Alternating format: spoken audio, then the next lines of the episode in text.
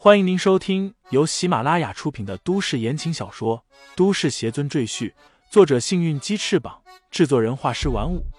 感兴趣的朋友，请看主页，点亮我的关注，点亮你的夜空。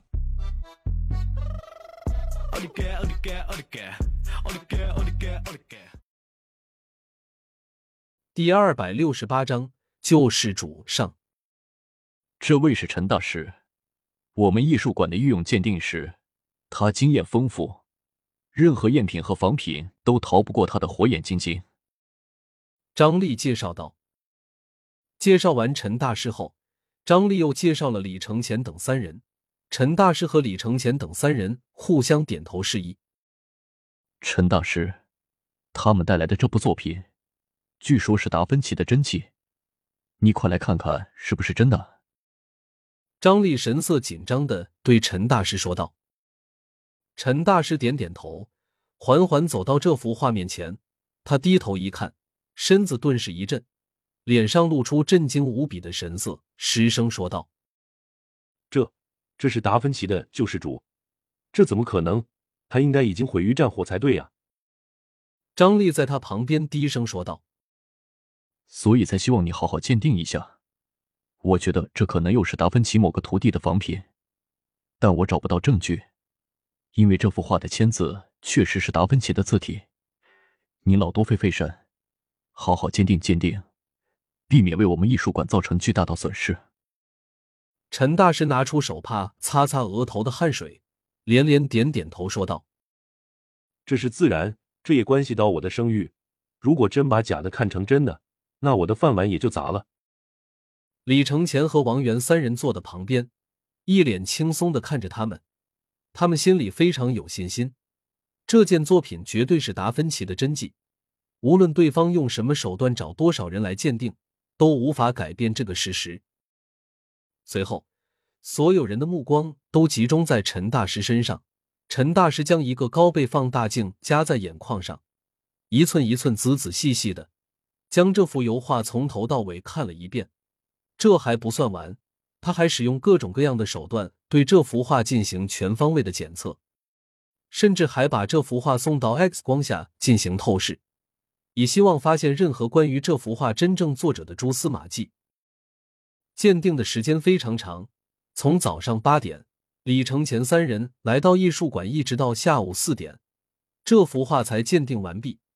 婵儿坐在那里都快睡着了，王源也买了很多吃的，和李承前边吃边等。但最紧张的还是要数张力和陈大师。张力一直在办公室里来回踱步，而陈大师则是忙前忙后，一直没停过。两个人一整天都滴水未沾，低米未进，一直在等待鉴定结果出来。最后，结果终于出来了，果然是达芬奇的真迹。陈大师双手都在颤抖，他的眼睛紧紧盯着那幅油画，无比激动的说道：“在我有生之年，居然还能看到达芬奇这幅失落的名画现世，我这辈子都值了。”而张力则呆若木鸡，这已经颠覆了他的常识。现在他突然意识到一个问题：既然真迹现身了，那么他那幅鲁尼的仿品价值就不那么高了。有了真迹，谁还愿意买仿品呢？如果艺术馆将这幅真迹拿出去展示，一定会引起业内震动。到时候再拿到拍卖行上去拍卖，想必会卖到一个天文数字。不过，这种事情，身为副馆长的张力是做不了主的。于是，他马上给馆长冯勇打去电话，然后将这边的情况如实的向冯勇进行了汇报。冯勇听完，毫不迟疑的说道。你要把他们三个人留住，我这就过去。撂下电话，张力一改之前不屑鄙夷的表情，他热情洋溢的走到李承前和王源等三人面前，亲切的说道：“三位贵客，经过鉴定，你们带来的作品确实是达芬奇的真迹，而且还是失落的传世珍品，恭喜你们。”王源哼了一声，说道：“早就告诉你。”我们油画是真迹，你居然还不信？现在打脸了吧？张丽对王源的冷嘲热讽充耳不闻，依然面带笑容的说道：“我们的馆长冯勇先生马上就赶过来，请各位稍等片刻，之后我们便详细商谈合作事宜。不了。忽然，李承前站起身来，对张丽说道：“既然证明我们的东西是真品，那我们也没有必要再留在这里了。”李承前的话语说完，在场所有人都愣住了，连王源和婵儿也一脸诧异：“不是说好了要卖给他们吗？怎么突然又不卖了？”张丽也是一头雾水，他搞不明白李承前的葫芦里卖的是什么药。你不卖油画？跑到我这里来干什么？就是为了省一笔鉴定费。张丽急忙拦住李承前，笑着说道：“李先生是吧？您把东西带过来，不就是想和我们艺术馆做交易吗？怎么中途又反悔了？有什么问题您可以跟我提，我都会想办法帮您解决。”李承前笑了笑，说道：“其实我来你们这里。”就是想借你们这位陈大师的眼睛鉴定一下我的这幅画到底是不是真品。如果是真迹的话，我可以找实力更大的买家进行交易，完全没有必要在这里受你的白眼。李承前的话语说完，张丽的脸色就变得十分难看。之前他对李承前等人的态度确实不好，谁都能看得出他瞧不起李承前和王源他们。现在人家拿这件事来挑毛病。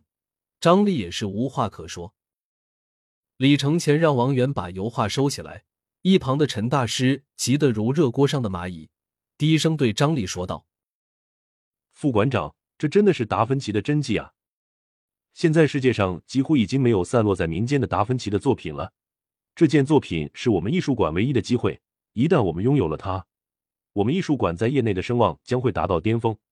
我们千万不要错过这个千载难逢的机会。”张丽自然也明白这个道理，可他也没有别的办法。谁让他之前把李承前和王源给得罪了呢？就在李承前和王源等三人要走出艺术馆的时候，一生艺术馆的馆长冯勇急匆匆的走了进来。李承前和王源往外走，冯勇往里走，双方正好碰了个照面。冯勇顿时愣了一下，他虽然和王源通了电话，但并没有见过面。所以并不认识王源。不过冯勇倒是个心细的人，他看见李承前和王源手里拿着画卷，而他的副馆长张丽和陈大师就站在后面一脸无措，冯勇心里就猜了个大概，于是他马上停下脚步，伸手拦下了李承前和王源。几位请留步。冯勇微笑的说道：“请问。”几位是不是之前和我打过电话？有几件艺术品要出手？听众朋友们，本集已播讲完毕，欢迎订阅专辑，投喂月票支持我。你的微醺夜晚，有我的下集陪伴。